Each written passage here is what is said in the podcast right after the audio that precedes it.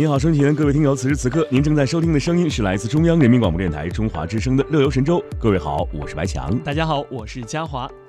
那在节目一开始呢，我们兄弟俩和大家一起来聊一聊旅游消费升级的话题。我们先以今年的七夕旅游消费节来举个例子啊，七夕旅游消费逐年上升。从途牛网等各大旅游网站公布的监测数据来看呢，二零一八年七夕旅游市场的消费主力集中在八零后和九零后。更值得注意的是，客单价较高的品质旅游产品七夕团七七七夕团呃七销售火爆，在。在这个在线度假网站和品质旅游产品成为消费者的新欢的时候啊，七夕旅游消费增长意味着人们更愿意在旅游休闲上花更多的钱。那这些消费行为呢，也在于提升消费者个人的日常生活品质。哎，那消费升级的核心呢，是在于对品质的追求。国内游的火爆与出境游人数的这个逐年攀升啊，其中提及度最高的一个词就是品质游。个性化，嗯，那个性化体现品质感。旅行的个性化呢，可以从一张机票开始说起。如果你有五天的假期，如果想从这个北京到曼谷玩一圈啊，你的机票预算的是三千元左右。你在线预定时候会发现啊，你机票购买的这个呃，提供的是往返各程二十三公斤的行李托运一件，一份普通的经济舱餐食。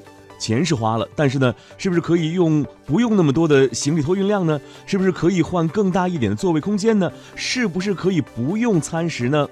在品质和个性化的驱使的旅游需求的今天啊，我们对机票的价格、服务和权益是否可以有更多的选择权呢？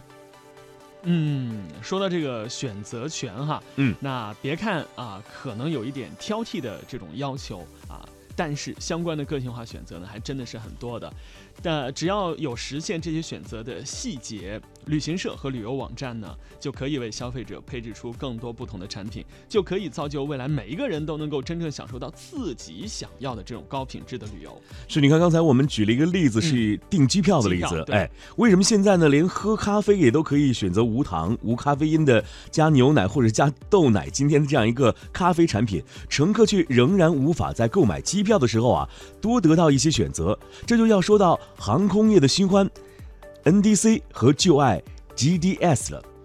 哎，这个 NDC 和旧爱 GDS 哈，好，我们继续往下说了。那同消费者有了自己旅游新欢的选择一样，时代和科技的发展呢，也会让这个呃航旅业存在着新欢旧爱的博弈。在新零售概念大热大火的今天呢，或许没有多少人了解这个新零售的概念啊，早已在全球的民航业当中先行起来了。二零一二年的时候呢，国际航协在全球范围内就正式启动了 NDC 项目。那这个 NDC 到底是什么呢？其实就是全球的航空订票系统的新制度，也是未来旅行社在采购机票产品的时候呢，需要对航空公司下购订单时的新的制度语言。NDC 正在逐步的取代过去的旧爱，啊，就是现已经使用了超过四十年的 GDS 的这个制度语言。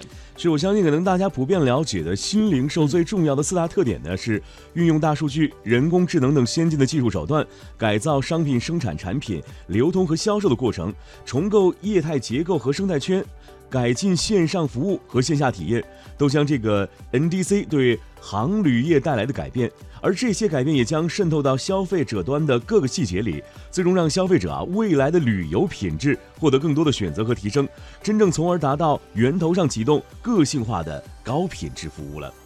哎，个性化的高品质服务哈。那么在哈航司和航协的大力推行当中呢，新华 NDC 正在以极快的速度发展。根据国际航旅业权威媒体的预测，在两年之后，也就二零二零年呢，全球将有超过九十家的航空公司啊，使用 NDC 这一新的制度语言来销售机票。而另外一方面，诸如像啊汉莎航空、瑞士航空等航空公司呢，对旧爱 GDS 的各种抛弃啊，在这个旧爱的呃 GDS。旧的这个制度语言当中呢，订购机票要。加费了，要加钱，增加相应的费用。嗯哼，你看，随着市场的发展啊，新欢旧爱更迭，科技无疑呢在这些演变当中扮演着最核心的角色。呃，这些更迭当中呢，我们看到了人们对生活和未来越来越多的期待和要求，更能感受到行业里那些看得见的和看不见的推动力。期待每个人都能在不久的将来享受到真正属于自己的高品质环球之旅。